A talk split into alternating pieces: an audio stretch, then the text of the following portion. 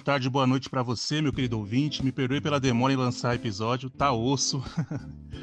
Mas de boa, eu vou compensar com um episódio top hoje. Hoje eu tô aqui com ele, Thiago Messias. Tudo bem, Thiago?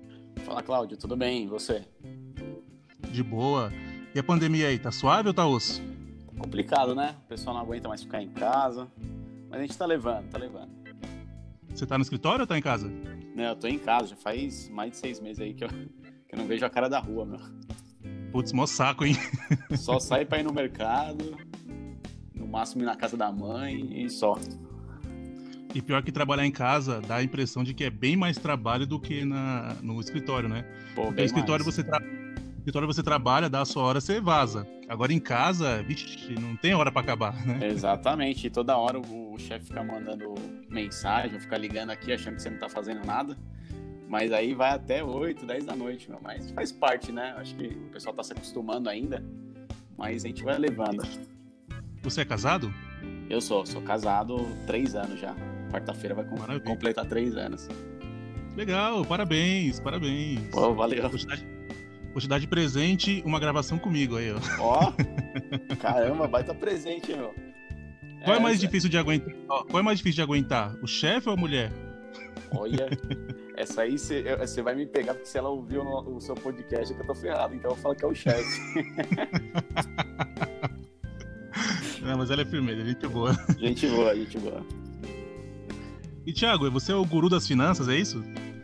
É, mais ou menos, né? A gente, a gente tenta brincar um pouquinho com isso, na verdade faz parte meio que do meu dia a dia, né? Então, é, eu, eu gosto bastante de, de ver, né, esse mundo financeiro, sobre bolsa de valores. Então a gente acaba, como eu acabo falando muito, né, as pessoas acham que eu, que eu entendo, né? Mas às vezes não é isso. Tô brincando, eu gosto bastante, sim. Mas você sempre curtiu matemática, esses baratos assim? Eu sempre gostei, meu, de matemática e geografia. Então, e até quando eu fui decidir, né, a faculdade que eu faria, eu levei isso muito em consideração, né? Então, eu nunca gostei muito de português, é, história não gostava, apesar que tem bastante história né, em economia, né? Às vezes as pessoas não sabem, mas a gente estuda bastante sobre história. Mas como eu gostava muito de matemática e dos países, sobre geo- geografia, então acabei optando por fazer economia, né? E aí agora eu, a a economia tem algumas vertentes, né? Que eu acho que a gente vai conversar sobre isso também. E eu acabei indo Uhum. para esse mundo financeiro. Mas é, é um, um mundo assim que eu gosto bastante. Trabalha bastante, mas é bem, bem gratificante, né? Ah, legal, legal. Mas você tá ligado que quando uma criança ela gosta mais de matemática do que das outras matérias, tem algum problema com ela. Você sabe, né? É, não tava sabendo não. Pensei que era normal. De boa, você é formado em economia? Sou, sou formado em economia pela FECAP, né? Me formei em 2014. E desde lá tô, tô atuando aí como economista, mas focado realmente nessa parte financeira. Pegou DP? Olha, eu falo que eu peguei no último ano, viu? Nem, nem me lembre isso, porque se eu lembrar do, do professor já dá até aquele calafrio. Mas normal, essa área que você estudou não tem como não pegar DP. É impossível. Você pode ser É. o mais nerd possível, não tem como não pegar DP. Pois é, meu. Não, e inclusive foi no último ano, no último semestre. E, e é um semestre que era mais complicado, que eu tinha conseguido um emprego, então é, eu ia para aula, mas você não ia jamais com aquela dedicação toda, né? Mas foi tranquilo também, eu só peguei essa DP e depois eu consegui finalizar no, no ano seguinte, né? Era para eu ter me formado em 2013, então eu acabei me formando em 2014. Inclusive, esse professor que me deixou de DP, quando eu ia para. Em 2014, quando eu ia para aula, né? Eu só ia de quarta e sexta-feira. Então era quarta, primeira aula e sexta-feira última. Ou seja, não tinha mais como ele me ferrar, né? Mais do que isso. Porque eu perdi a quarta-feira o futebol e sexta-feira era a última aula. Então ele Esse conseguiu professor tá de. Nossa, esse professor tá de brincadeira, hein? Pois é, meu. Pra fazer Difícil. administração. Quando eu fazia administração, eu peguei DP em contabilidade. Meu Deus do céu. E é, o professor era muito o professor era muito gente boa. Então, tipo, era eu que era burro mesmo. e falam que quem faz ADM é porque tá indeciso, né? Não sabia se ia fazer economia ou contábeis. E, eternamente, é eternamente indeciso, até hoje. Desde quando eu. assim, eu comecei a fazer administração depois que passou, eu continuei indeciso. Na verdade, eu fiquei mais ainda. Faz parte. Era pra eu ter feito administração também, porque eu, eu fiquei na indecisão, mas eu acabei optando por, por economia. Então, acho que isso quer dizer que economista também não é muito decidido, né? É verdade. Ah, mas economia é da hora. Eu, eu antigamente eu pensava que era muita conta, muito... acho que todo mundo pensa isso, né? Você isso. tem que ser muito bom de matemática. Até exige uma, uma é, quantidade de raciocínio lógico, né? Bastante assim. Mas é, tem muita história também, né? Tem muita coisa de leitura, essas coisas, né? E tal. É da tem, hora, tem. Pô. É legal, assim, para quem gosta de história, porque também tem a parte matemática, né? Obviamente. Até é, um, é curioso, porque a economia ela é tida como uma ciência, né? Todo mundo acha que economista é aquele cara que é o guru do, do dinheiro, né? Então, sempre que eu falo que eu sou economista, as pessoas, ah, é onde que eu invisto meu dinheiro?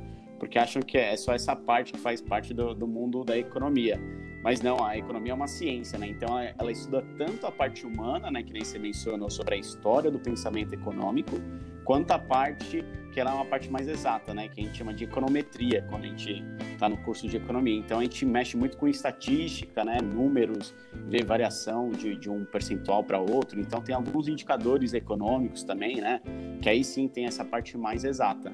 Mas é, ela é uma ciência exatamente por isso, porque ela mistura tanto a parte humanas como a parte é, exata, né? Eu acho que, se eu não me engano, a, a, contábeis também, né? As ciências contábeis, porque eles têm essa mistura entre humanas e exatas. Isso é uma curiosidade bem bacana de, da economia. Tem também, é, quando a minha esposa fazia ciências contábeis, eu que fazia os trabalhos dela, né?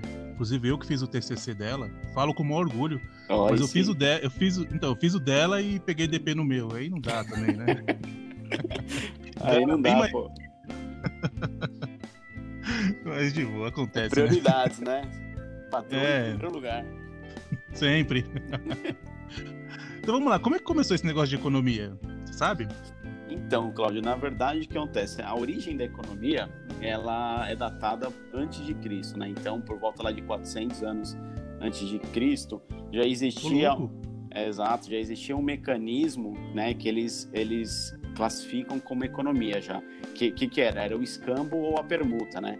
Então, o que que era o escambo? As pessoas trocavam mercadorias entre si. Então, efetivamente, não existia ainda o papel moeda como a gente, a gente tem hoje, né? O dinheiro, né? Ou a, ou a moeda em si. Então, esses mecanismos de troca já era tido como economia, tá? Então, só que acontece, ela era feito sem critério de valor, né? Então, uhum. eu, por exemplo, eu era um, um produtor de batata, trocava 10 batatas por uma galinha que alguém produzia. Então, era difícil mensurar o valor que eu daria para uma, uma galinha em relação à minha plantação de batata. Então, é, é, esse aí só que ali é a origem, né? Então, com o tempo, uhum. a economia vai evoluindo, como tudo na vida, né? Até pela evolução da, da tecnologia, hoje até é muito mais rápido, mas é, é, ela é datada realmente antes de Cristo, porque a, a, economia em si é uma ciência que estuda o comportamento humano, né? Então, é, ali a gente já conseguia perceber os primeiros sinais da economia, né? Ô, Thiago, eu não sei se você manja, mas é, eu entendi o que você está dizendo, né? As pessoas trocavam mercadorias, né? Ah, tem Isso. duas laranjas, você tem uma banana, vamos trocar e não sei o quê. Isso aí, beleza, de boa, deu pra entender. Mas você sabe mais ou menos quando que, que começou a se usar dinheiro? Porque uma hora alguém chegou e falou, ó, oh, é, tem que ter um, sei lá, um papel moeda, alguma coisa que, que vale para a gente fazer a troca de uma maneira mais organizada. Você uhum. sabe mais ou menos quando que isso começou ou, ou com quem começou? Então, é, na, na, verdade, a gente tinha alguns balizadores para saber se um país era rico ou não, né? Então, é, tinha ali o padrão que a gente chamava padrão ouro, né? Então, o ouro, uhum. a quantidade de ouro que o país tinha era a quantidade de riqueza que ele tinha. Então, o país que tinha mais ouro era mais rico do que um outro país, tá? Então, o que acontece? A, a gente tentou é, transformar o ouro, porque era um produto homogêneo, que seria igual em todos os países, então aquele que tinha mais, tinha mais riqueza. Então, o que acontece? O papel moeda ele foi criado né, pelos bancos, quando surgiram os primeiros bancos, tá? Então, é, Uhum. é, não, eu não me recordo aqui exatamente a data, né? Mas provavelmente isso foi, foi antes do, da descoberta do Brasil, né? Então, é, lá na, na Inglaterra, no- na, na Europa, principalmente, que foi os lugares que mais se envolveram, né? Inicialmente, é, você levava toda a sua reserva de ouro para trocar por moeda. Então, é, aquela moeda, é, aquele dinheiro, é como se fosse uma garantia. Se eu quisesse ir no banco retirar toda a minha riqueza, eu dava o meu dinheiro e em troca ele me dava aquele, aquele ouro, né? Então, a origem do, do, do dinheiro, ele tem mais ou menos essa, esse, esse racional, né? Caramba, que legal. Bem legal, né? E tem. E dá pra saber quem foi o primeiro economista da, da história? Ixi, Acho que foi a primeira pessoa que, que acumulou, né, capital, ou não? o primeiro economista foi aquele, o primeiro que quis trocar alguma coisa com alguém. Porque Pode crer, pode né? crer. Esse foi o primeiro economista. A gente só não sabe o nome dele, mas ele foi, na verdade, o primeiro economista. Então, Mas sabe o que é embaçado? O, embaçado é assim, por exemplo, é, o cara quer trocar comigo. Ah, ele tem lá uns grãos de milho, eu tenho aqui uns grãos de ervilha, ele quer trocar. Não dá pra saber quem tá no preju, sabe? Quem é que tem que dar o troco. Exatamente. E, e foi por isso. Esse era o É, esse era o grande problema, né? Então, por isso que o, até com o desenvolvimento da humanidade, né, a gente achou mecanismos, né, para transformar algo em padrão, né? Então, o que a gente chama de padrão seria o padrão ouro. Então, aí sim, eu sei, pô, eu sei que cada grão de ouro aqui eu consigo comprar X coisas ali. E o dinheiro em si, ele foi criado por quê? Porque ele dá um- uma liquidez maior. O que, que é uma liquidez maior? Por exemplo, você cria é, batata, só que eu não preciso mais de batata. Eu tenho, a, sei lá, eu tenho o meu estoque que tá lotado de batata. O que eu quero é laranja, só que você não tem laranja. Então, os produtos em si eram difíceis de você achar exatamente alguém que queria algo em troca por aquilo que você tinha a oferecer, entendeu? Então, o dinheiro é mais fácil, porque se eu vou é, na, no restaurante, eu consigo pagar com dinheiro. Se eu vou no mercado, eu consigo pagar com dinheiro. Se eu vou no cinema, eu consigo pagar com dinheiro. Então, não preciso oferecer algo que alguém precise para ter em troca um serviço ou um produto. Então, o dinheiro ele foi criado mais como um meio para facilitar as transações, né? Ah, entendi. É porque dinheiro é uma coisa que todo mundo quer e todo mundo precisa, né? Então todo mundo vai Exatamente. aceitar. Muito bom. muito Porque, bom. exato, Sabe- todo, todo mundo quer Pode falar. porque realmente é a liquidez, é o que a gente chama de liquidez. Eu consigo comprar qualquer coisa com dinheiro. Consigo comprar um carro, consigo comprar roupa, consigo comprar comida, eu consigo comprar um serviço, eu consigo comprar qualquer coisa, entendeu? E se eu quiser comprar alguma coisa de você e você já tiver muito dinheiro? Aí você não vai querer meu dinheiro, pô. Aí, aí, é verdade. Mas tá difícil chegar nesse ponto, viu, Cláudio? É, você sabe mais ou menos é, em que país isso, isso tudo começou? Acho que foi mais aqueles países mais antigos da Europa, né? Eu não sei qual é o país mais antigo do mundo, não sei se é a China. Eu sei que é lá pro lado da Ásia, deve ser, né? É, então, é, po- pode ser que ele se, não, também não tenha esse, essa informação é, exata. Mas os- eu acredito que os principais países europeus, né, Inglaterra, França, é, talvez os asiáticos também, Japão e China, pode ser que eles sejam os grandes precursores, digamos assim, né, do, do papel moeda, mas eu não tenho essa informação exata. Certo. Então o primeiro passo, o primeiro passo foi né, dar a ideia de, de ter o dinheiro, né? De ter o- essa liquidez. É, o segundo passo é, acho que é organizar tudo isso aí, ver o quanto, o quanto cada coisa vale. Teve essa taxação de preços? Ou foi mais pra frente? Então, aí que tá. É um assunto até interessante, né? Existem algumas escolas de pensamento econômico, né? Que é aí que a gente estuda a parte da história mesmo do, do desenvolvimento do mundo, né? Da, da- das pessoas, da- das ideologias. Então, é, o- Da hora. é muito legal. Ah, tem, tem existem teorias de valor para cada uma de- das escolas econômicas, né? Então, o que acontece? Que tem uma diferenciação entre valor e preço, tá? Então, é, isso começou lá com a escola clássica, que foi uma das primeiras escolas do pensamento econômico, que ele falava que um produto eh, ele valia aqui, a quantidade de trabalho que tinha por trás dele. Então, se você tinha que empregar, por exemplo, 10 horas de mão de obra de um funcionário, tinha que empregar matéria-prima de qualidade X, você precificaria pela quantidade de, de horas da- das pessoas trabalhadas e pela quantidade de matéria-prima que você desenvolvia. Esse é- era o que eles falavam que era o valor, né, que seria o preço daquele produto. Só que é, algumas outras escolas que foram surgindo com o tempo é, vieram, é, digamos que, de, deixando para trás essa teoria, né? Então, é, é, porque assim, a gente pode dar até um exemplo muito claro, né, de como que existem valores diferentes para pessoas diferentes. Então, até a escola neoliberal austríaca, eles acreditavam que a teoria do valor era subjetiva. Então, o que acontece quando a teoria é subjetiva? Eu, por exemplo, eu vou dar um exemplo porque eu sou corintiano, tá? Acho que você também é corintiano, né, Cláudio? Vai Corinthians. É nóis.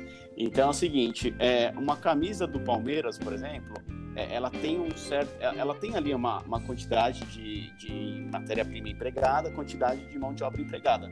Só que tem pessoas uhum. que dão um valor maior para essa camisa do que eu. Né? Para mim, ela não vale nem o, o custo de, de fabricação dela. Por quê? Porque eu sou corintiano. Então, a teoria de valor ela vai evoluindo também de acordo com a evolução do pensamento econômico. Então, os clássicos não tinham isso porque, muito provavelmente, naquela época, não existiam tantas relações subjetivas, né? Então, futebol é uma relação subjetiva, né? Cada um age com, com a paixão pelo, pelo seu próprio time. Até hoje em dia, a política está virando algo subjetivo, né? Ninguém quer saber mais do que é o certo.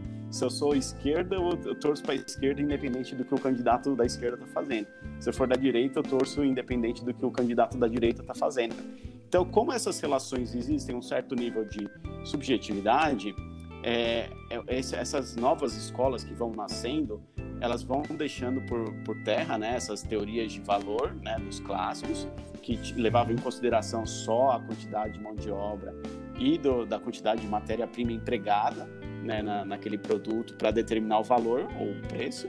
E eles vão falando que o valor e o preço eles são diferentes porque cada um tem um, um nível de subjetividade em relação a determinado produto, né? E, e até é curioso que eles chamam também uma outra linha do, de, de, utilidade, né? É, vamos pensar o seguinte: você está perdido no deserto, tá? Durante não sei quanto tempo que a gente pode ficar sem beber água, mas por exemplo, uns dois dias já que você já está sem beber água. Se chegar uhum. um, um, cara ali vendendo uma garrafa d'água, quanto que você pagaria por aquela água? Você vai pagar tudo que eu tenho no bolso. Exatamente. O problema é se você não tiver nada. Mas você pagaria tudo que você tem no bolso. Então você pagaria numa água que ele venderia por dois reais, você pagaria 10. Né? Então o que acontece? É. Quando você toma a primeira garrafa d'água, você, você meio que mata um, uma determinada quantidade da, da, sua sede. Né? Então, imagina que ele tem outra garrafinha. Quanto você pagaria por essa nova garrafinha? Pô, minha sede já não é tão grande quanto a primeira garrafa. Então não pagaria mais 10 reais, eu pagaria agora, sei lá, 5 reais. E conforme você vai se é, utilizando dessa, dessa, dessa água, né, você vai ficando cada vez mais saciado e você dá menos valor por aquilo. Então, para você ver mas... como é subjetivo em, em, relação ao mesmo produto. Então, mas assim, é, isso, mas como é que isso se dá? É, assim, é a água que está perdendo o valor? É, ou sou eu que tô. que para mim a água não está mais valendo tanto? Não. Pra mim, né? Acho que é em é, mim que muda isso, né? Exatamente, é em você. É que nem eu falei, a, a economia é, é uma ciência do comportamento humano. Então, eu sabendo que você tem aquela determinada necessidade, é, eu como, é, é, como um, um, indivíduo, né, capitalista, né, eu, eu, vou querer maximizar o meu lucro, né? Então, eu, como eu, pô, eu sei que o cara tem a necessidade ele consegue pagar 10 reais essa garrafa d'água, eu vou vender por 10 reais. Mesmo que se eu esteja vendendo normalmente por 2 reais essa garrafa d'água. Então é a necessidade humana, é a necessidade sua que faz com que você pague um preço diferente. A mesmo sendo o mesmo produto, que teoricamente ele tem um valor igual, ele não, o valor dele não muda, é uma água, ele deixa de ser uma água. Só que o preço que você paga por causa da sua necessidade é muito maior entendeu? Entendi. Aí entra muito naquela coisa de é, quanto mais tem de determinado produto no mercado, menos ele vale. Né? E quanto menos tem, mais ele vale. Exatamente. É, aquele negócio de demanda e procura e tal, né? Exatamente. Na, na, economia a gente explica basicamente tudo por oferta e demanda, tá? Então, é, até hoje a determinação de preço geralmente ela está vinculada à oferta e demanda. Então, eu não sei se você vem acompanhando aí, mas estão é, dizendo que o preço do arroz tem subido muito aí no, nos últimos dias, né? E, e, por que, que o preço do arroz está aumentando? Porque a oferta no mercado brasileiro está menor, né? Porque a gente está talvez exportando mais ou às vezes porque dá algum problema de, em alguma plantação, né, alguma safra de arroz, faz com que a oferta diminua. Então, se eu tenho menos quantidade desse produto é, e tenho as mesmas pessoas querendo consumir, eu tenho que elevar o meu preço, né, porque as pessoas vão, vão querer comprar de qualquer jeito. Entendi. Entendeu? E aí, existe aquela coisa, por exemplo, é, o país está exportando bastante, né? Vendendo muito para fora. Mas também tem que ter arroz aqui dentro. É, para ter aqui dentro, aí entra essa concorrência, o, o, distribuidor aqui ele tem que comprar, tem que pagar mais caro do que a empresa lá de fora que está comprando para ele conseguir ter também ou não? É, o que acontece, o, a, a, economia, né, o, o Estado, ele, ele tem alguns mecanismos para ele poder, porque assim, ele tem uma meta que ele tem que cumprir, né? Então, ele tem alguns artifícios que ele pode utilizar para ele é, conseguir mais impostos ou menos impostos. Ele tem uma meta que ele tem que bater. Então, quando ele exporta mais, é, por um lado, é, é ele não cobra os impostos, né? tem uma, um benefício fiscal ali por trás, no qual o produtor, né, o fazendeiro que produz, ele não paga imposto, então é mais vantajoso para o produtor exportar isso. E para o Estado é mais vantajoso, por isso que ele faz esse mecanismo de não taxar as, as exportações. Porque o que acontece? Ele não taxando, esse fazendeiro ele vai entrar com moeda estrangeira, com dólar, né? Porque hoje no mundo tudo é transacionado em moeda dólar. Então, quando entra dólar na nossa economia, a gente consegue fazer alguns ajustes no nosso câmbio. Porque o câmbio, assim como qualquer outro é, produto, digamos assim, é tudo oferta e demanda, né? Então, quando a taxa de câmbio, por exemplo, ela tá três reais, se ela subir para cinco, quer dizer o quê? Que a gente tem menos dólar na economia. Por isso que o dólar está valendo mais. É tudo questão de oferta e demanda. Então, quando tem mais dólar no Brasil, o valor, a tendência dele é descer o valor. E quando Exatamente. tem menos dólar no Brasil, a tendência dele é subir. Exato. Eu não sei se você tem o costume, por exemplo, de acompanhar a bolsa de valores. Mas o que, que seria a bolsa de valores? A bolsa de valores é o valor de todas as empresas listadas na Bovespa, né? Aqui no Brasil é, a gente só tem por enquanto a BMF Bovespa.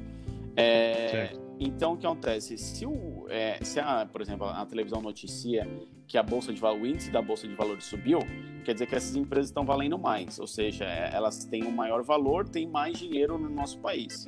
Né? Então, se tem mais dinheiro, a, a tendência é que a taxa de, de, do câmbio diminua. Então, geralmente, quando a gente vê, ah, o Bovespa subiu, isso é quase 100% que o dólar vai cair. E o contrário também é verdadeiro. Se a bolsa caiu, a tendência é que o dólar suba, entendeu? Mas aí não acontece uma, tipo, uma manipulação do, dos números? Por exemplo, é, o produtor de cenoura, ele quer que o valor da empresa dele suba. Aí ele vai lá, paga o, a, o canal, tal canal aí, o canal vai lá e, e, passa a notícia e faz com que o, o valor da empresa dele suba. Isso deve acontecer, né? Ou não? É, então, na verdade, é, é que a gente entende que os agentes econômicos, que são as pessoas, elas, elas têm um, um certo nível de, de, conhecimento do que elas estão adquirindo. Então, por exemplo, se eu estou na Bolsa de Valores e sou acionista de uma empresa, é, eu tenho uma expectativa futura de que essa empresa vai valorizar. Agora, se eu, se eu sou um cara que eu entendo bem do negócio, eu sei que uma notícia ela pode ser especulativa. Então, e geralmente as pessoas que estão por detrás né, da bolsa de valores, eles têm um conhecimento muito bom de cada empresa e cada setor e sabem o que, que pode ser levado em consideração. Então, se, se o, ele achar realmente que é uma, é uma notícia especulativa, geralmente o valor da ação não, não, não sofre uma alteração muito grande, né? É, que a gente chama de mercado, ele, ele é um mercado exato, né? Sempre que tem algo positivo, tem uma, é, uma, uma, um aumento. Sempre que tem algo negativo, ele vai ter uma queda. Então, e além disso, o que, que mais está por detrás da, da valorização de uma ação ou outra? A mesma coisa, oferta e demanda.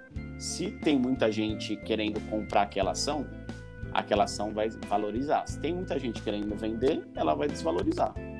Então, é, ah, por isso que flutua o preço, né? Isso. Sobe, desce, sobe, desce. Exato. E, e, essas pessoas têm exatamente uma expectativa por detrás.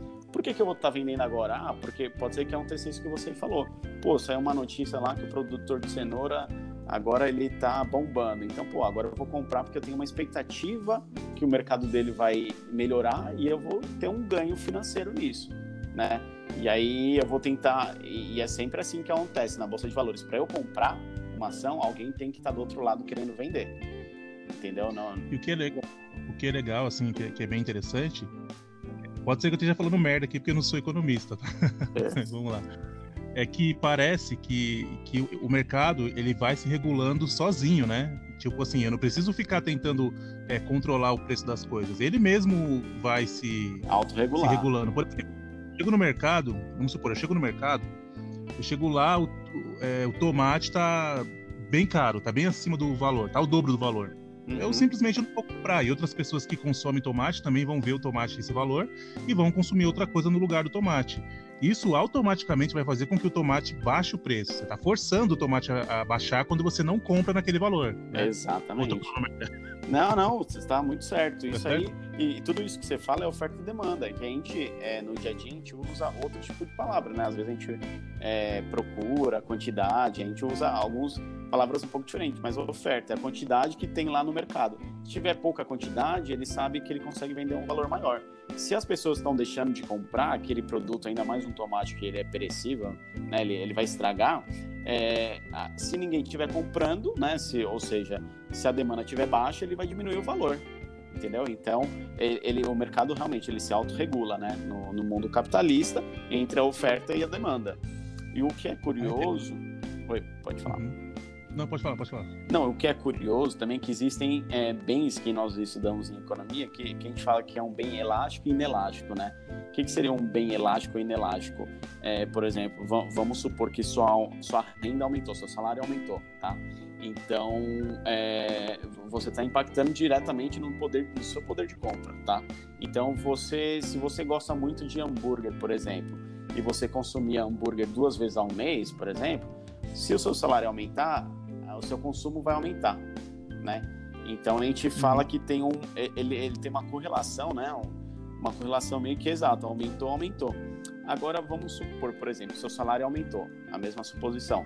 Só que você vai comprar mais sal ou mais açúcar por causa disso? Você fala, não, agora minha comida tem que estar bem salgada.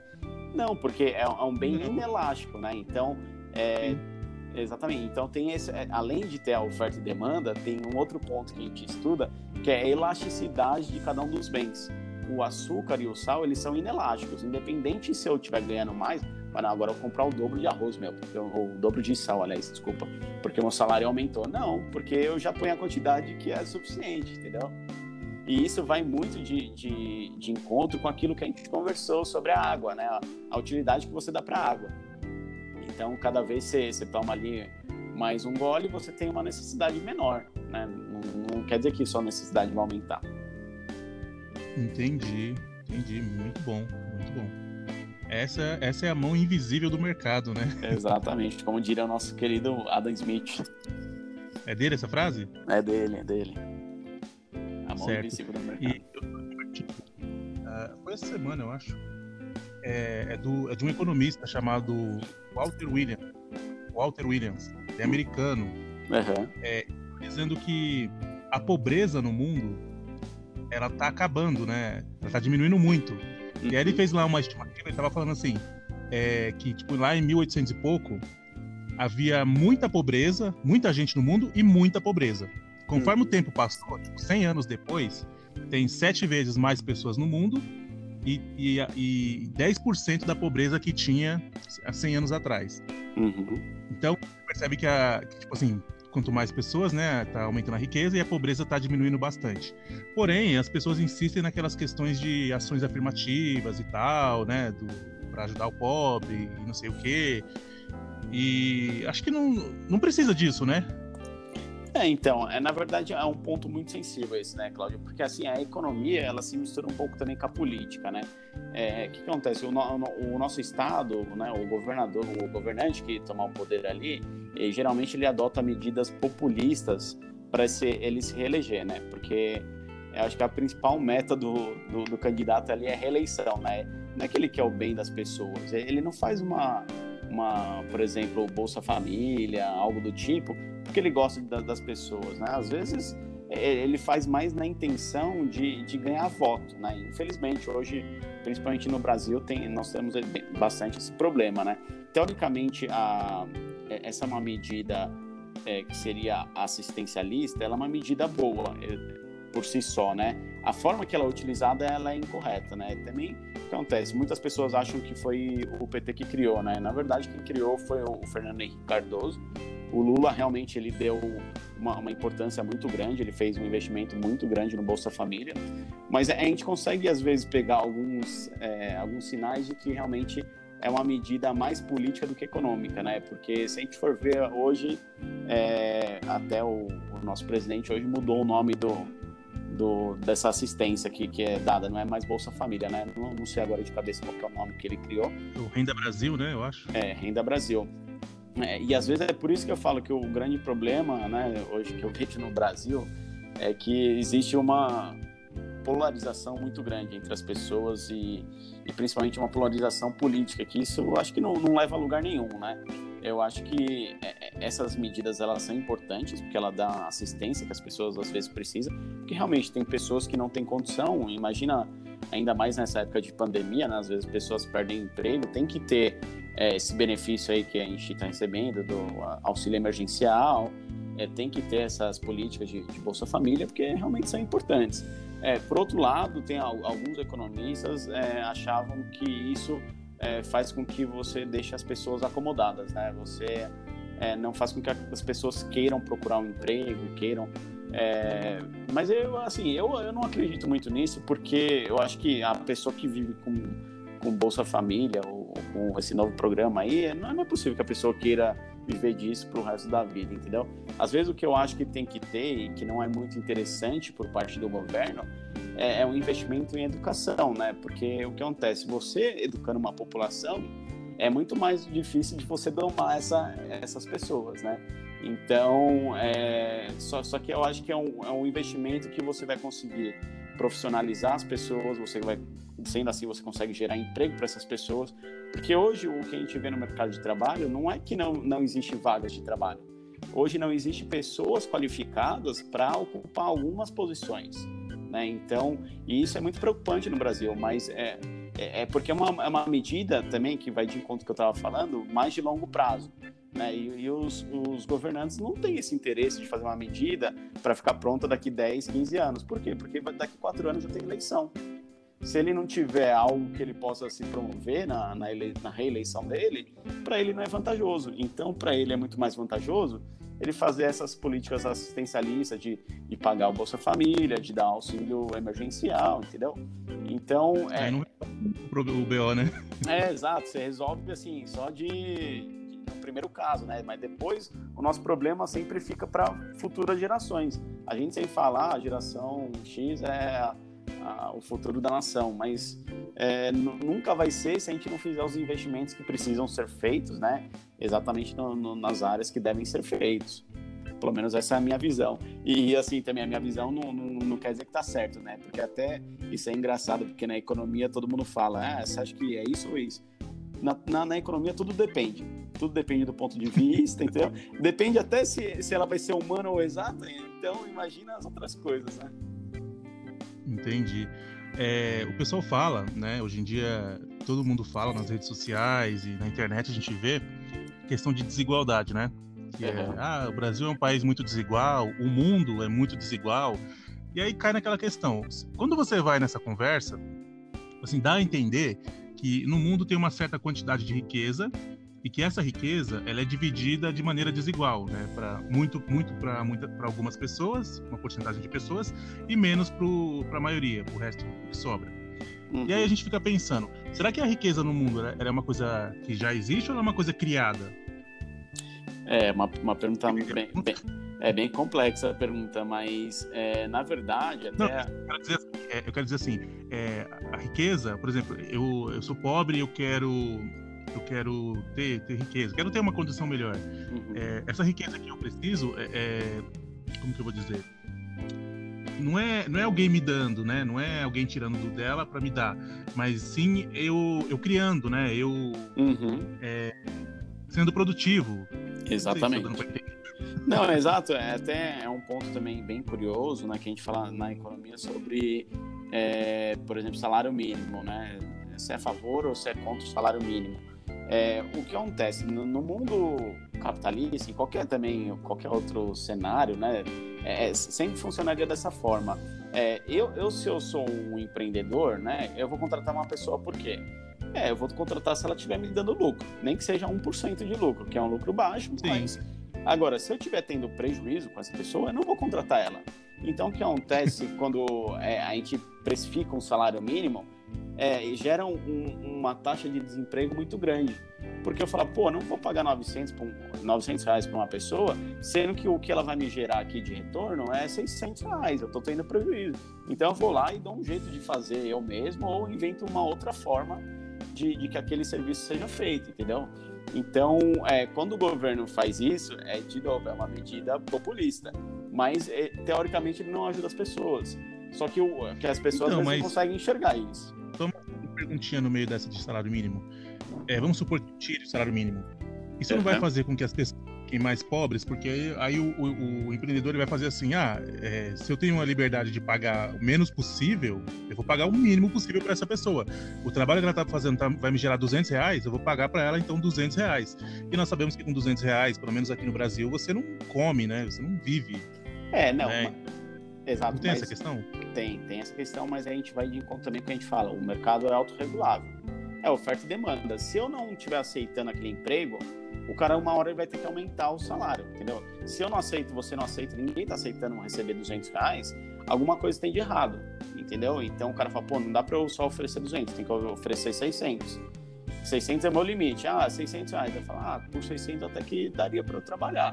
Então, eu acho que assim, é melhor a pessoa ganhar 600 do que não ganhar nada, sabe?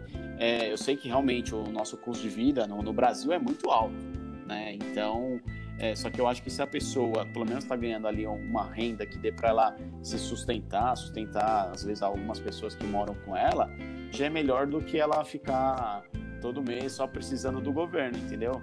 É, e isso não impediria ela de receber. Então, hoje eu, eu, não sei muito bem como é que funciona, por exemplo, esse programa, mas eu acho que pessoas que ganham salário mínimo também ainda têm direito a receber o Bolsa Família, caso tenha alguns sim, dependentes, sim. né?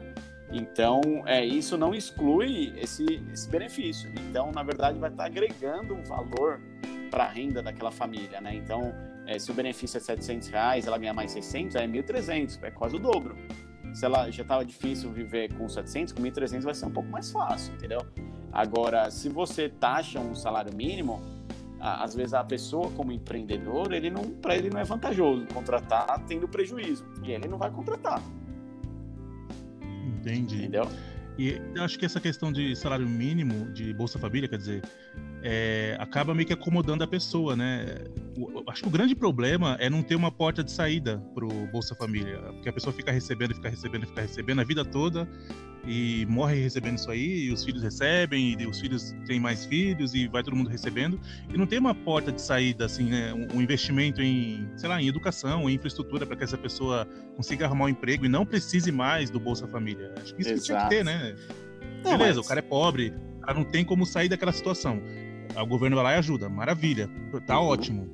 A mega ajuda, tirou muita gente da pobreza. Sim. Agora, o passo é fazer com que essa pessoa não precise mais desses 150 reais por mês, né? Desses 200 reais por mês. Exatamente. é muito pouco para a pessoa ficar dependendo disso, né? É, exatamente. Então, mas aí vai de encontro com o que eu falei também. É, às vezes a, o governo não investe em educação, né? É, eu acho que uma, a conscientização das pessoas é o passo mais importante hoje para a gente talvez sair desse grande problema. O Brasil é um dos países que mais tem é, é, miséria no, no, no, mundo, né? Então, e, e, é um dos países mais ricos, né? Que é algo que não dá muito para a gente entender, né?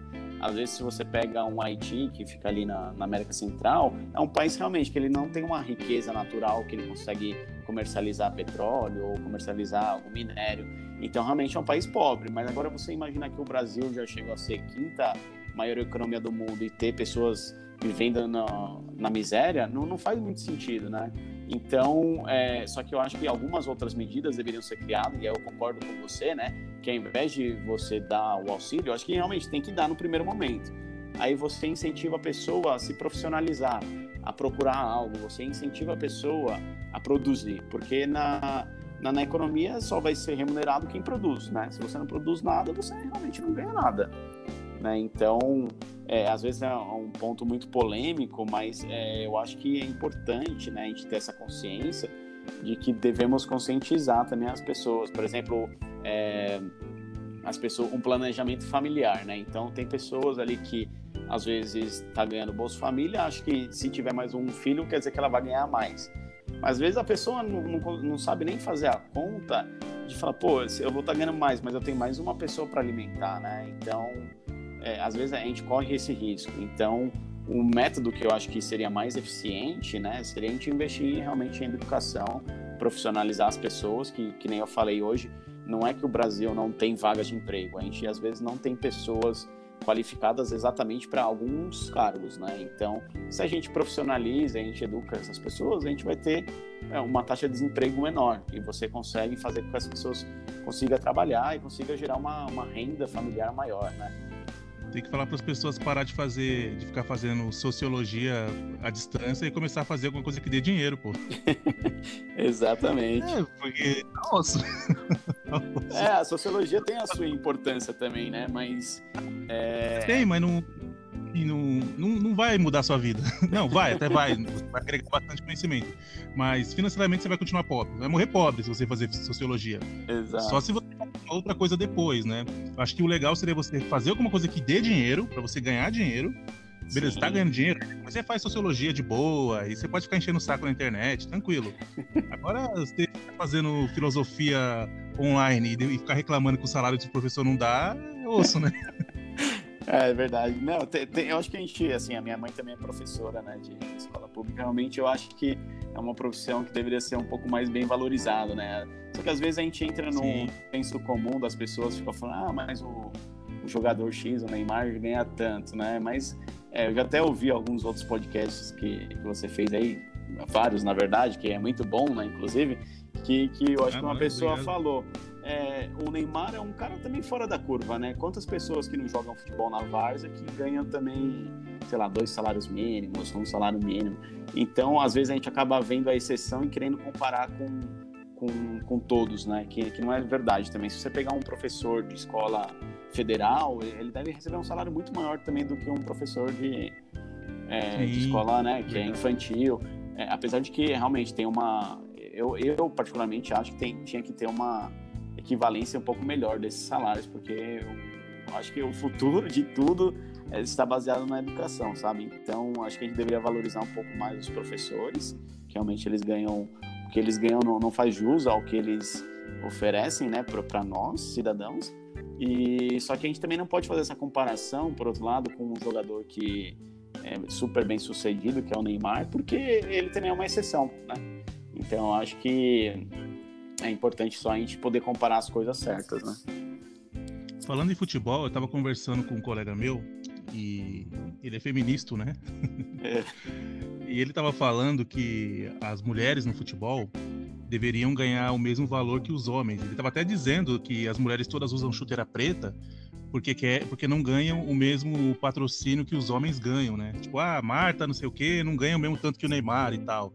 Eu tava dizendo para ele, meu, a receita que o Neymar gera não tem nem comparação, porque o, o campeonato, o, o, futebol feminino não tem nem campeonato, né? Você tem lá a Copa do Mundo, que é, vai, venhamos e convenhamos, é meio zoado. Ô, Claudio, você, só zoado, me coloca, é. você só me coloca em assunto fala polêmico, hein, meu? É bem zoado. só me coloca não, assim, em assunto é uma, polêmico, é uma... só, meu. Porque assim, não é uma questão de machismo, é uma questão de renda, não é? É uma questão de, de valores. É, o futebol gera uma, uma receita muito grande. O é. feminino não tem a quantidade de investimentos do que o masculino, não é verdade? Exatamente, assim, economicamente falando, né, não vendo esse ponto exatamente de, de, pessoas em si, é, vendo no sentido de pessoas em si, eu acho que realmente a mulher deveria ganhar o mesmo salário, né, independente se ela joga bola ou faz qualquer outra coisa.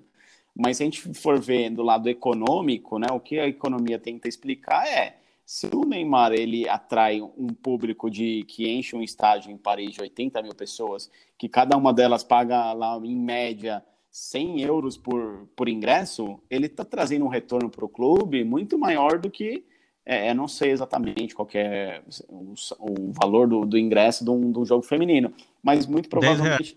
É, então, deve ser muito menor, entendeu? Então, é, economicamente falando, o retorno que o Neymar teria que ter era maior do que o Marta. Agora você vai me falar, ah, em termos de habilidade, eu acho que os dois são um gênio, pô. Em termos de. Os dois deveriam ganhar a mesma coisa, mas sem a gente também levar em consideração um mercado que valoriza muito mais a mulher, por exemplo, que seria, se a gente comparar a Gisele Bint, né, que é uma modelo, com qualquer outro modelo brasileiro, né, que eu também não sei, não sei de cabeça aqui agora, um, um homem que seja modelo. É o Jesus Luz. Então, muito provável, ele não deve ganhar mal, mas o salário dela deve ser muito maior que o dele, né? E, e aí Sim. o que acontece é que também, em termos de publicidade, ela atrai muito mais publicidade do que ele. Então, economicamente falando, faz sentido ter essa diferenciação de salário, mas não por ser homem ou por ser mulher, né? Mas por ser um cara que traz mais rendimento do que outro, né? Uma pessoa que traz mais rendimento que outra. Então, Sim, é... tem muitas áreas, muitas áreas onde os salários das mulheres são maiores do que homens, né? Isso, tem, é. é. que todo mundo olha mais onde o salário do homem é maior também, né? É agora, é, agora se a gente for parar para pensar, por exemplo, se eu trabalho numa empresa corporativa e uma, uma mulher esteja no mesmo cargo que eu e tenha a mesma capacidade, aí sim eu acho injusto ela receber um salário menor né, do que o meu. Porque ela é uma pessoa igual a minha. A diferença ali é o sexo, um homem e mulher. Aí eu já não concordo. Né? Se a pessoa exerce exatamente a mesma função e traz o mesmo retorno, a gente não pode fazer uma diferenciação só por ser homem ou por ser mulher, né? É, o... Mas você acha que você acha que mulher pode trabalhar? Ah, eu acho que sim, claro. Mulher não só pode. Mas com permissão do marido ou sem permissão do marido? não, tá doido. Mulher é como se fosse um. Não, tô zoando. Ah, tá, pô, tá ficando assustado. Não, até melhor, porque ajuda na renda também, né? Aí outro assunto polêmico que já não envolve muita economia é, é o trabalho do lar, né? Que falam, pô, mulher tem dupla jornada, inclusive e tal. E eu acho que não, não deveria ser assim. O homem também tem que ajudar. Pô, eu aqui em casa eu, eu, eu limpo o chão, eu faço almoço. É, não é que eu ajudo, eu faço também, entendeu? O certo não é o homem ajudar, porque não é a obrigação apenas da mulher. A obrigação Sim, dos dois, dois né? É lógico. Sim, exatamente. Então, concordo, concordo. Eu, eu, acho que é isso, meu. É, e assim, não é que eu sou feminista, nem nada, nada disso, mas são direitos iguais, entendeu? Sim, isso aí é que... é tipo, isso é tipo o básico da vida. Você não precisa ser de nenhuma ideologia para pensar dessa maneira. É, é, o, é o básico do básico. Pessoas moram numa casa, as duas pessoas trabalham para manter a casa. O mais justo também é as duas limparem, fazerem as coisas da casa. Igual você tem uma criança, é, a responsabilidade é do pai e da mãe, não só é da lógico. mãe nem só do pai. É o básico do, do básico do básico, né? Sim, com certeza. Melhor a gente parar de falar disso, senão vão, vão tirar a gente do PT, né? Vamos mudar de assunto. é, vamos falar sobre as escolas de economia? Você manja? Quais vamos, são vamos. principais? É, então, eu já dei uma pincelada por cima, né, sobre a teoria de valor lá de cada uma delas, do, dos clássicos, né, que eles falam que o valor ele está intrínseco à quantidade de trabalho empregado, né, para produzir aquilo, né? Aí teria também a escola marxista, né, que ele, ele já vem com uma outra ideia em relação ao socialismo, né? Que aí a gente teria duas.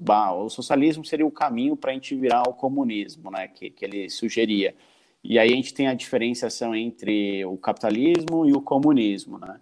Então, o que, que ele falava muito é que ele achava que o, o espírito animal dos, dos, dos capitalistas, eles acabam sobrecarregando as pessoas e não acabam não remunerando da forma que deveriam aquelas pessoas. Então, ele acreditava que uma sociedade baseada mais no controle do Estado, ela seria muito mais justa, né?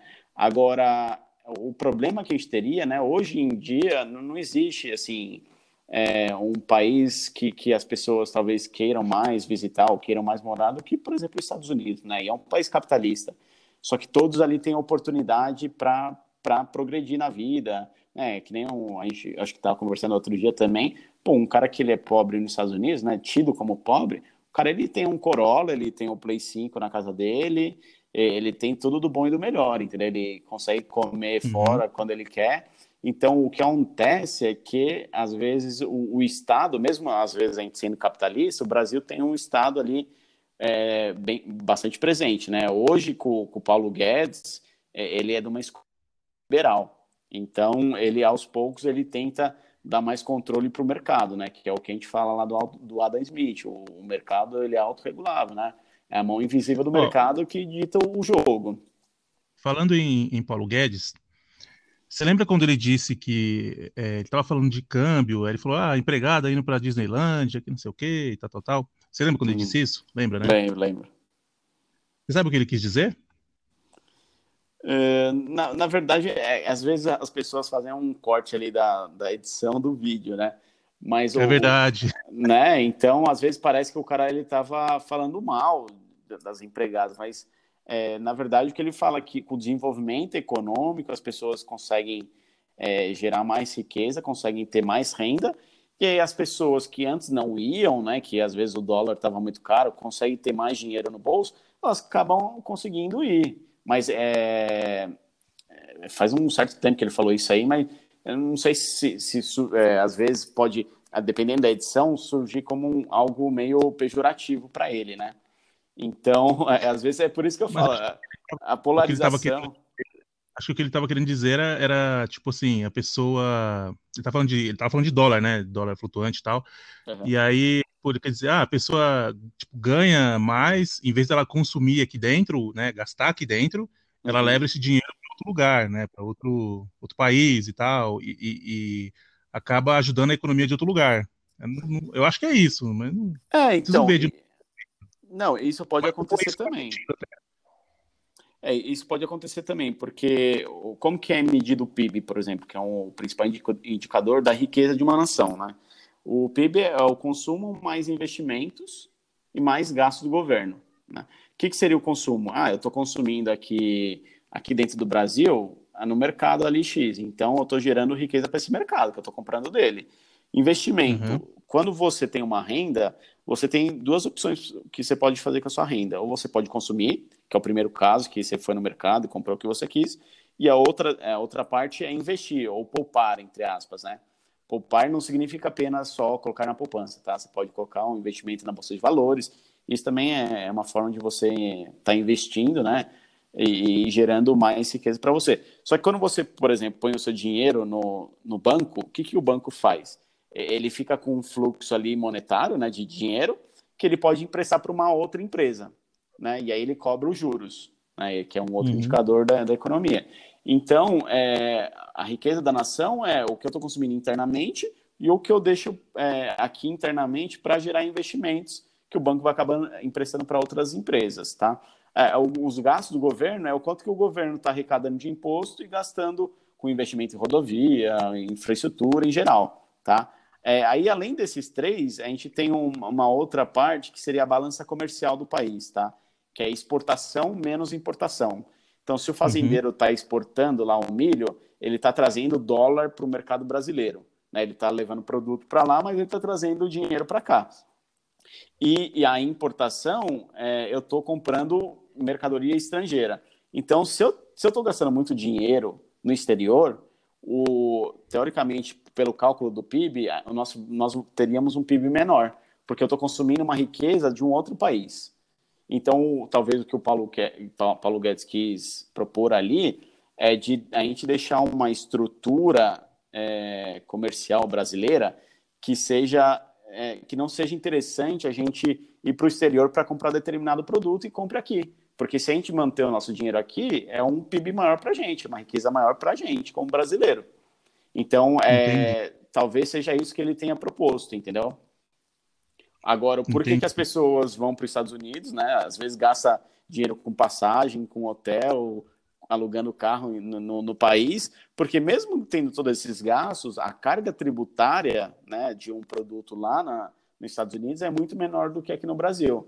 Então, o que a gente paga de imposto aqui, é, eu acho que, se não me engano, é um dos maiores é, impostos do mundo. Então, assim, é engraçado porque a gente não tem um retorno tão bom quanto um americano, né?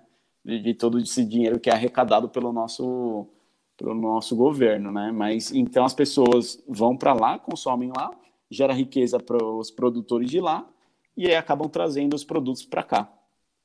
Entendeu? Entendi, entendi. Muito bom, muito bom.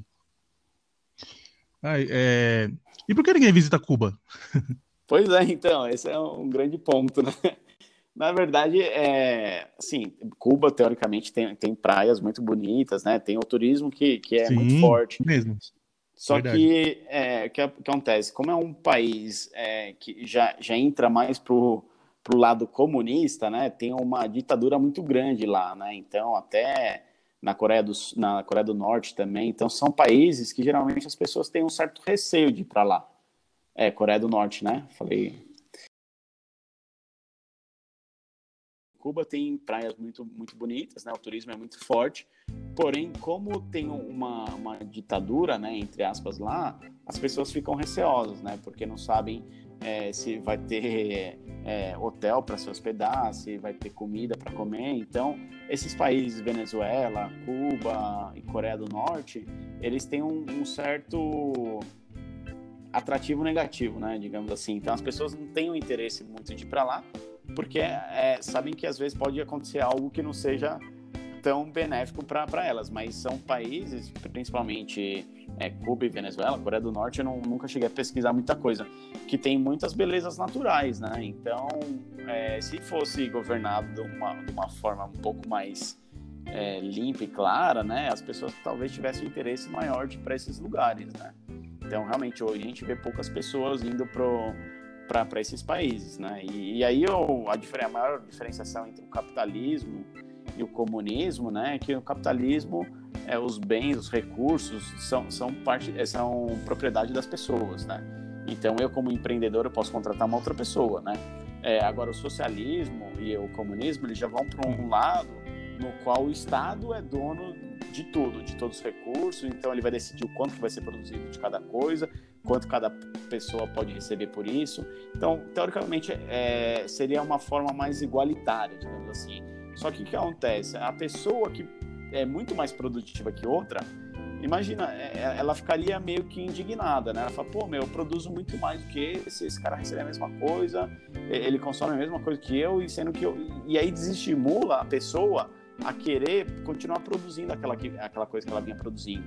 Então você, na verdade, socialismo, comunismo, é ele vai entrando no ostracismo, né? Então as pessoas não têm é, aquele interesse em querer produzir cada vez mais, porque ele sabe que ele vai receber a mesma coisa que o outro, né? Então é, hoje o capitalismo é teoricamente a, a métrica mais meritocrata, né? E, e menos injusta, digamos assim, da, da gente poder viver em uma sociedade, né? Mas obviamente a gente tem o que a gente chama de capital social, né?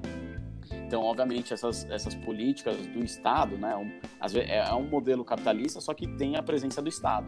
E o Estado ele tem a obrigação de defender aqueles que têm uma condição menos favorável.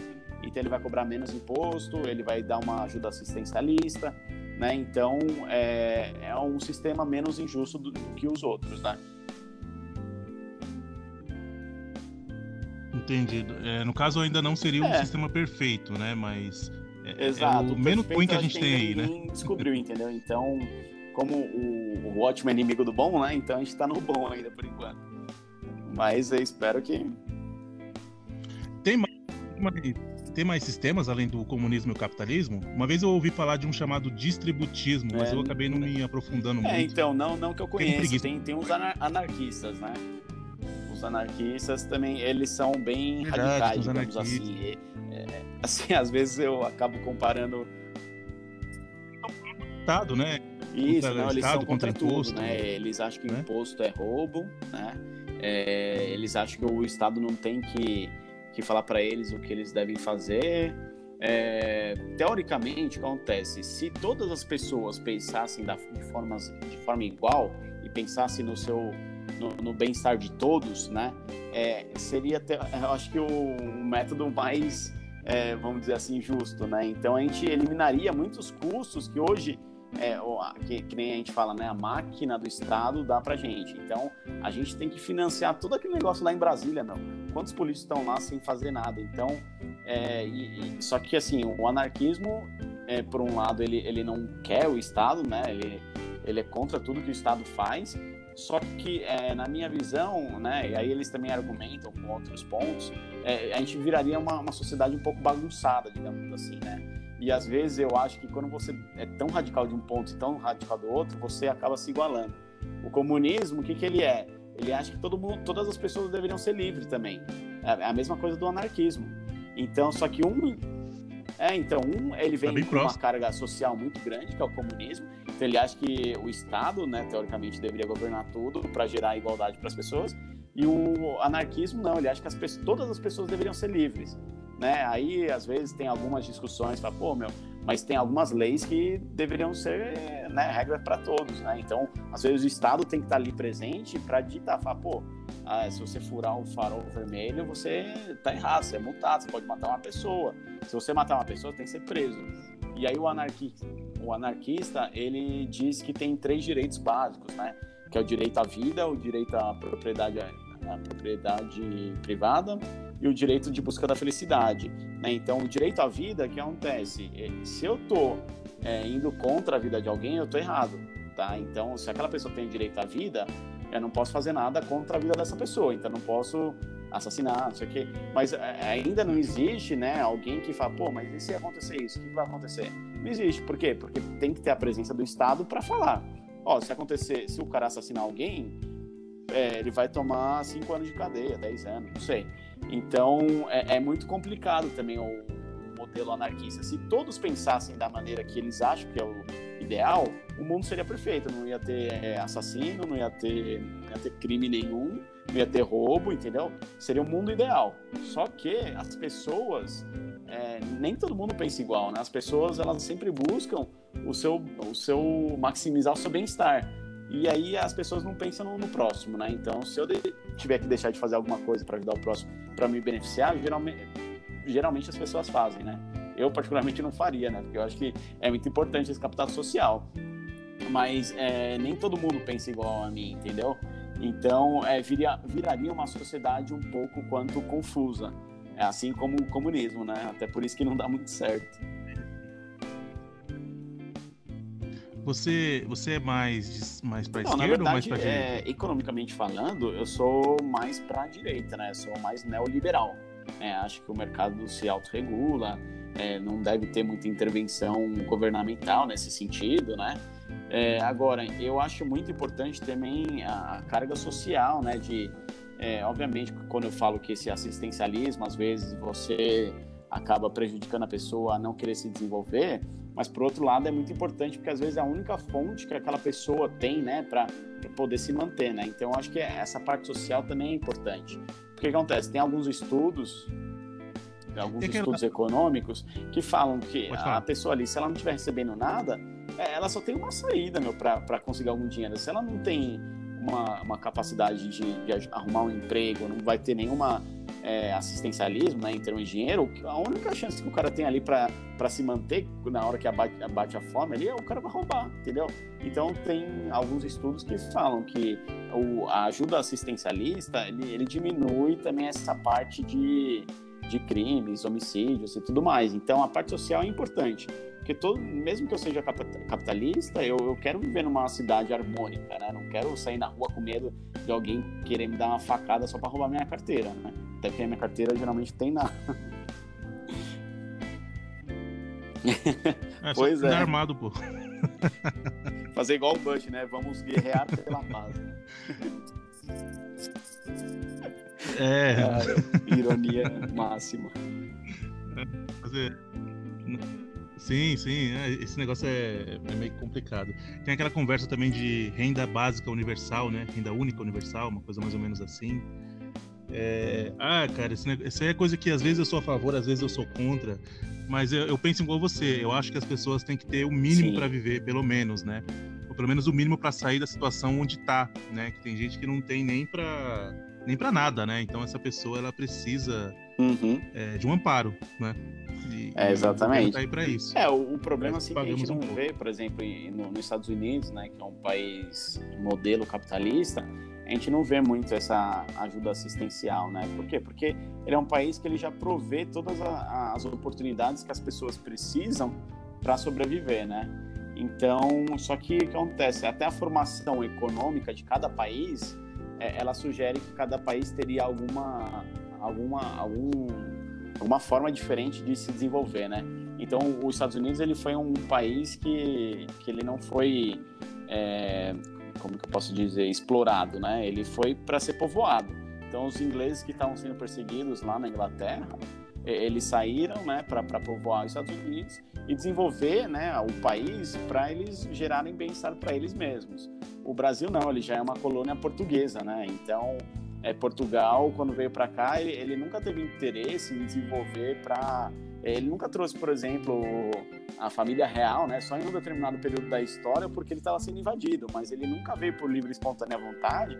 Falando, pô, não, o Brasil vai ser um baita de um país, vamos é, deixar toda a riqueza que a, gente, que a gente produzir, vamos deixar lá, vamos transformar num país, é, uma, uma potência mundial. Não, essa nunca foi a ideia do Brasil. O Brasil sempre serviu para explorar a cana-de-açúcar, para explorar o café, para explorar os minérios, para explorar o pau-brasil. Então, é, isso tudo né, dita como a forma que o país se desenvolveu. Então, a América Latina como um todo, que é colonização muito mais portuguesa e espanhola, né, ela te, teve muito mais impacto de, de ser explorada. Agora, Estados Unidos, Canadá, Austrália, né, são colônias é, britânicas ou francesas, eles já foram com interesse de desenvolver aquela região. Então, por isso, hoje, são países que são mais ricos que o Brasil, né? Entendi. Sensacional. Nossa, acho que é a melhor explicação do porquê o Brasil é zoado. outro, dia eu vi na, outro dia vi no Facebook, né? Qual é o, o pior erro? Qual é o o erro de português que mais te incomoda. Falar, pô, foi a descoberta do Brasil.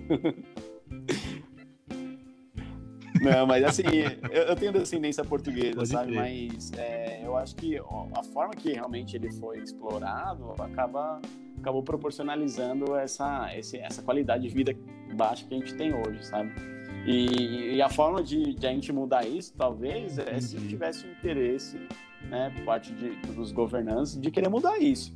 Então a gente não vê, né? E aí é que acontece, pessoas que não têm geralmente um conhecimento muito bom das coisas, elas acabam se polarizando para a esquerda e para a direita, né? Então a gente fica nessa guerra, sendo que quem está ganhando são os caras os estão dando risada lá, em Brasília. Né? E aí até um, um discurso que eu adoto para mim, né? Que, que eu, todo, todo eleição eu pretendo mudar o governante. Porque eu acho que o governante ele nunca pode ter a certeza que ele vai se reeleger, sabe? Porque que nem a gente teve um período aí no poder o PT durante 16 ou quase 20 anos, né? Que depois a Dilma foi sofreu impeachment, né? Mas aí ficou o Temer, que era o vice dela. Mas é, é muito tempo e eles conseguem é, uhum. criar um mecanismo ali, né? De, de, meu, de falcatrua que acaba irritando a gente. E até por isso que eu acho que hoje tem uma polarização muito grande, né? Então eu espero que não, não é que o sistema. Muito, o sistema é muito. é manipulável, né? É, é, igual o.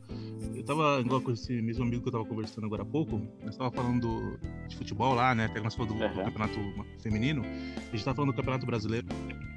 E eu tava falando que eu prefiro o modelo mata-mata do que o pontos corridos, porque o pontos corridos é manipulável, né? Um time, se não quiser que seja campeão, ele pode entregar um jogo ou empatar para que o, o, outro não tenha a quantidade de pontos que precisa e não sei o quê.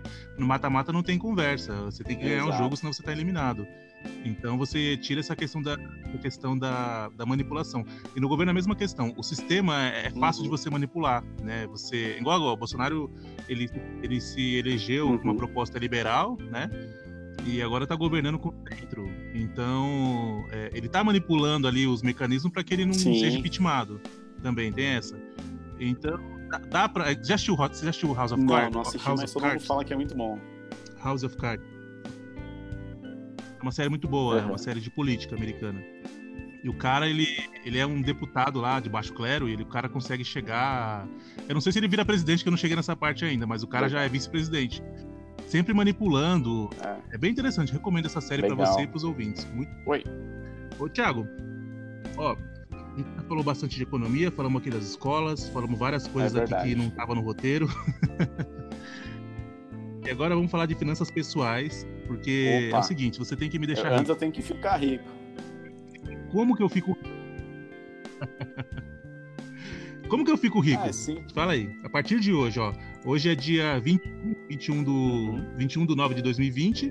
Agora são 9 horas e 13 minutos. A partir de agora. Isso é muito fácil. Eu vou ficar rico. Não tem segredo nenhum. Como que eu faço? Se você acertar seis números de 60, você fica milionário, eu te, eu te prometo, meu. te prometo. Você me promete? Não, na... Então quais são Aí os números que eu tenho? história. Não, na verdade, todo mundo acha que quem trabalha com o mercado financeiro é, é milionário, né? Mas na verdade é, é uma educação também que a gente acaba adquirindo com o tempo, de, de saber que o, o valor né, que a gente tem hoje vai ser, é diferente do que o valor que a gente tem no futuro, né? Então a gente sabe que o, o dinheiro tem valor no tempo, né? Então, e tempo é dinheiro, também vice-versa. Então a gente sabe se a gente começar a investir hoje, aos poucos, a gente consegue, por exemplo, não depender de uma aposentadoria, do governo, né? Então, a, a, o que é mais importante, as pessoas às vezes têm medo de, da Bolsa de Valores achar que é um cassino, né?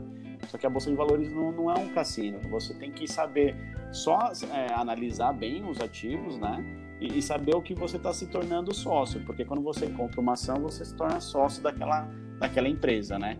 E, e às vezes o que a, as pessoas acabam fazendo é ir no efeito manada, que a gente chama, né? Que isso é uma das piores coisas que pode acontecer. Então, às vezes a gente fala, pô, a ação da Magazine Luiza ou da Oi tá sendo muito comentada. O cara acaba comprando aquilo porque as pessoas estão falando. Mas não é assim que funciona a Bolsa de Valores. Aí sim o cara pode é, tomar um preju e ele achar que realmente é cassino, mas não é. Quando você entra no, como acionista de uma empresa, você tem que analisar os fundamentos daquela empresa. Né? Então, e aí o que, que, é o fundamento? Pô, eu estou vendo que o mercado da, dessa empresa tem uma tendência a, a crescer. Essa é uma, é uma, empresa que tem um dinheiro lá no caixa. É, ela vai conseguir financiar os seus projetos para gerar mais riqueza. Então, tudo, tudo isso é importante de ser analisado antes de você se tornar sócio de uma empresa. Né? Que às vezes as pessoas, é, como não, não tem tempo ou paciência para analisar isso, eles vão é, falar: não, pô, aquele cara ali do, do Instagram falou para comprar essa ação que vai bombar. E às vezes acaba não acontecendo. E aí outra coisa que acontece é que a pessoa quer ficar rica no curto prazo, né, Cláudio? Igual vocês, você quer ficar rico amanhã já, pô. Não tem como. Se der hoje. Hoje não dá porque a bolsa já fechou também. Ó, meia-noite meia noite eu tenho um boleto vencendo, então eu preciso ficar rico. Pô, dessa vez eu não vou conseguir te ajudar, Cláudio. Não, mas o que acontece. o curto prazo. É. O curto não, prazo não, não funciona, não né? Não funciona, sabe? É, o que às vezes acaba acontecendo, as pessoas é, veem que um colega ganhou dinheiro no curto prazo e às vezes por ganância quer acabar entrando nesse mesmo esquema e fala, não, compra tal que você vai ganhar muito dinheiro. E aí a ganância é uma da, um dos pecados capitais também, né? Então, é, nunca dá certo. Então, o, o, como que as pessoas ganham dinheiro, né, hoje na Bolsa de Valores? Elas vão aportando o valor que sobra do salário, né? Nem que seja 10 reais, 20 reais, não precisa ser muito, né? Mas o que é exponencial no, no, no que gera valor para você é o tempo. Então, se você começar com 19 anos, meu, você com certeza vai guardar muito mais dinheiro do que você começando com 23 anos, sabe? Porque o tempo ele é exponencial, tá? Então, é, o ideal é sempre começar o mais cedo possível. E é, fazendo, às vezes, algum curso que tem, às vezes, na internet, um e-book. Pô, deixa eu ver como é que analisa os fundamentos de uma empresa. Pô, tem a receita da empresa, tem é, a margem de lucro da empresa. Então, tudo isso é importante a gente analisar e saber que o que a empresa teve no histórico não quer dizer que ela vai ter no, no, futuro. Porque como que a gente avalia o valor de uma empresa? A gente monta o que a gente chama de, de projeção do resultado da empresa. Então, se ela teve uma receita agora em, em setembro de 2020 de, sei lá, 100 milhões, ela vai ter em 2021, é, sei lá, 150 milhões.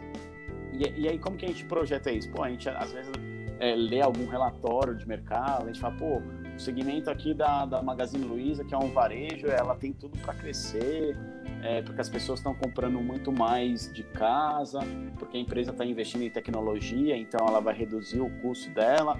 E isso vai, você consegue, acaba abrindo sua mente para outros ramos, né? Às vezes você fala, pô, não, não conheço muito sobre o ramo de energia, mas se você já sabe ali sobre o varejo, que é o mercado da Magazine Luiza, que é o mercado da, da Via Varejo, né, que é dona das Casas Bahia, do Ponto Frio, você já consegue analisar essas duas empresas, né? E hoje também a gente tem alguns Instagrams, né, de pessoas que são muito capacitadas, que, que aí sim eles conseguem dar algumas dicas de como analisar isso. O que, só que eu não gosto é de o cara falar, pô, eu comprei porque tal cara falou.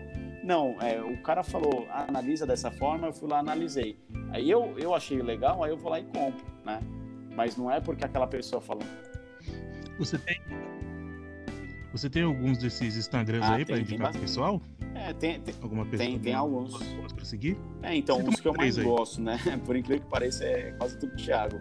Mas é o Thiago Negro, tá? Não sei se você conhece, mas é um, é um cara muito, muito bacana. Ele, ele fala muito bem sobre investimentos, né? Algumas vezes ele faz algumas lives que ele explica para as pessoas como que elas conseguem iniciar nesse, nesse ramo, né? É um cara muito capacitado. Eu gosto muito também do Thiago Reis, tá? Que ele é o isso, o Thiago Reis, ele é o Thiago dono da, da Suno Research, que é uma casa de pesquisa.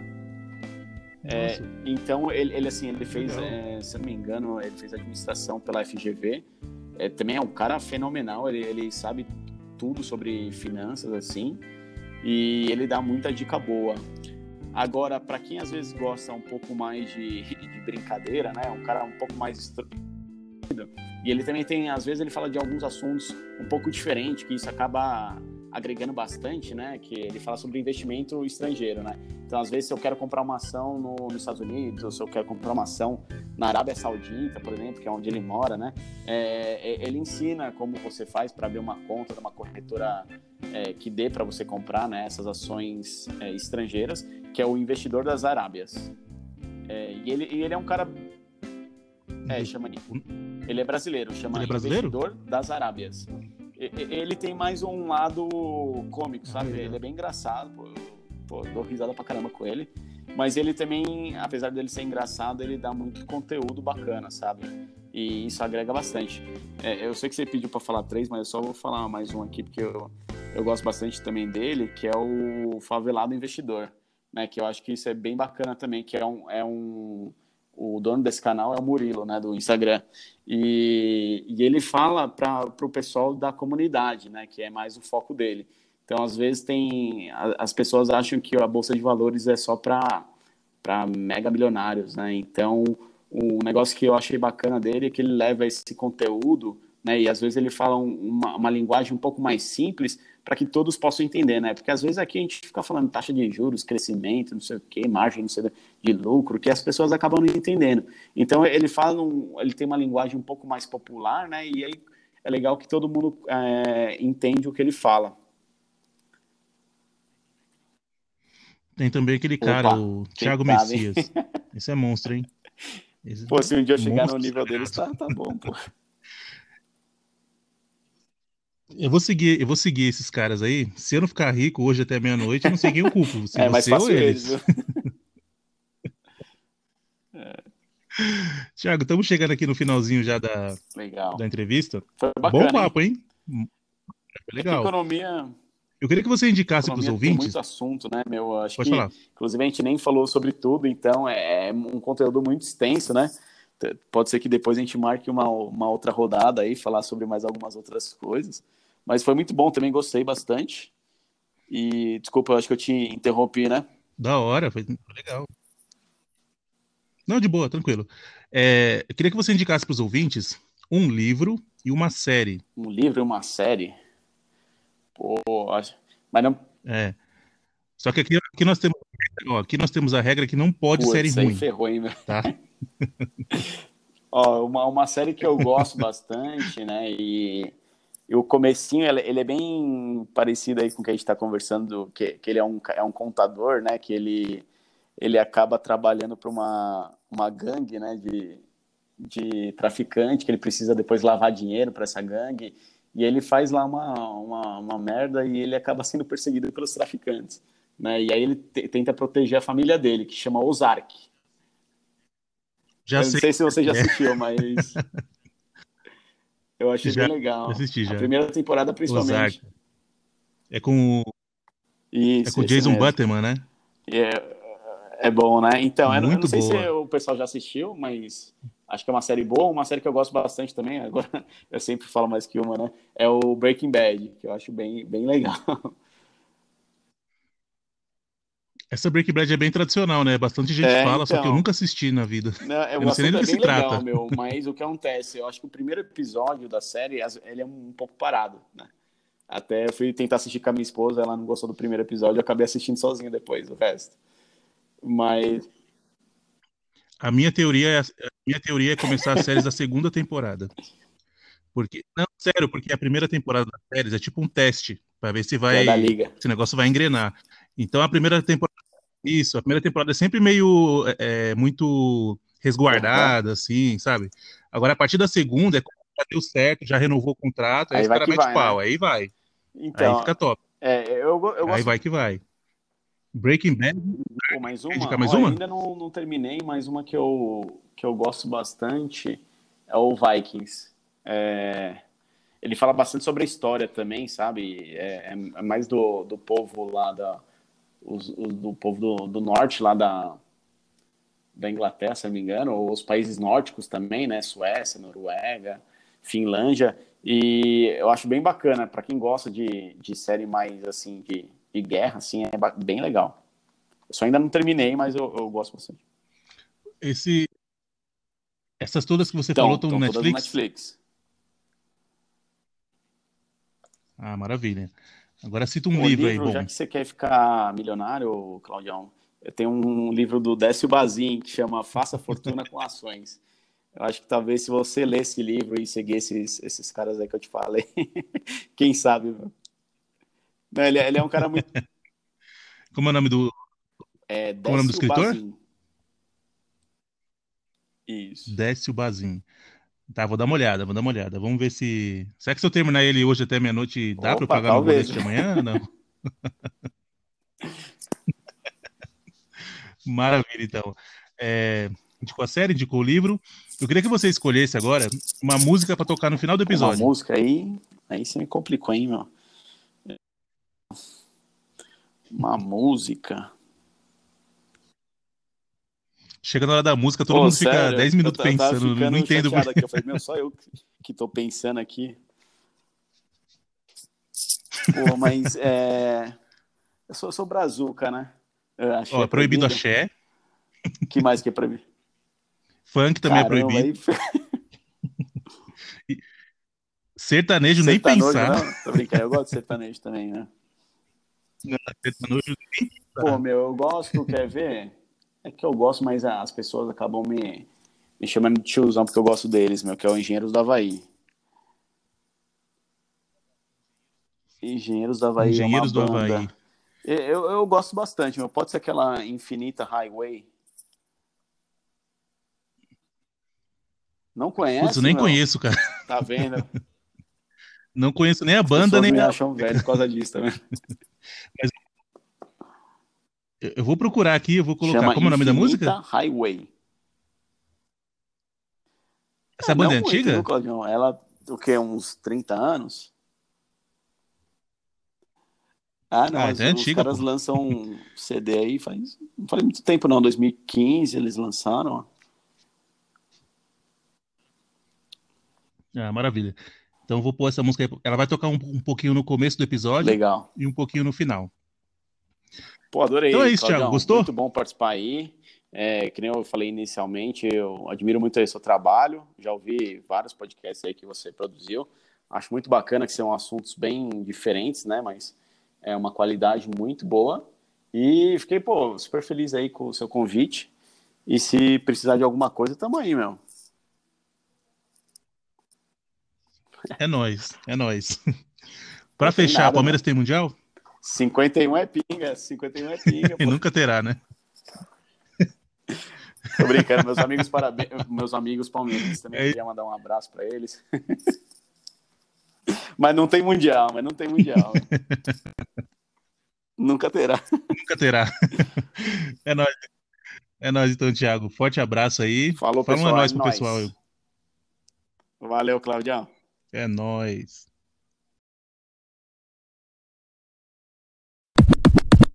Não queremos ter o que não temos, nós só queremos viver.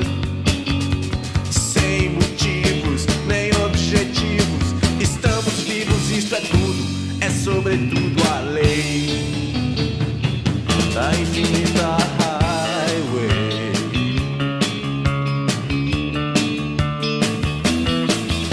Quando eu vivia e morria na cidade, eu não tinha nada, nada a temer, mas eu tinha medo, medo dessa estrada. Olhe só, veja você, quando eu vivia e morria na cidade, eu tinha de tudo, tudo ao meu redor, mas tudo que eu sentia era que algo me faltava e à noite eu acordava apanhado em suor. Não queremos lembrar o que esquecemos, nós só queremos viver. Não queremos aprender o que sabemos, não queremos nem saber. Sem motivos, nem objetivos, estamos vivos e é só, só obedecemos a lei da infinita highway. Highway, uh, highway. Escute, garota, o vento canta uma canção. Que a gente nunca canta sem razão. Me diga, garota, será a estrada uma prisão? Eu acho que sim, você finge que não. Mas nem por isso ficaremos parados com a cabeça nas nuvens e os pés no chão. Tudo bem, garota, não adianta mesmo ser livre. Se tanta gente vive sem ter como viver, estamos sós e nenhum de nós sabe onde quer chegar. Estamos vivos sem motivos, que motivos temos pra estar? Atrás de palavras escondidas nas entrelinhas no horizonte dessa highway. Silenciosa highway.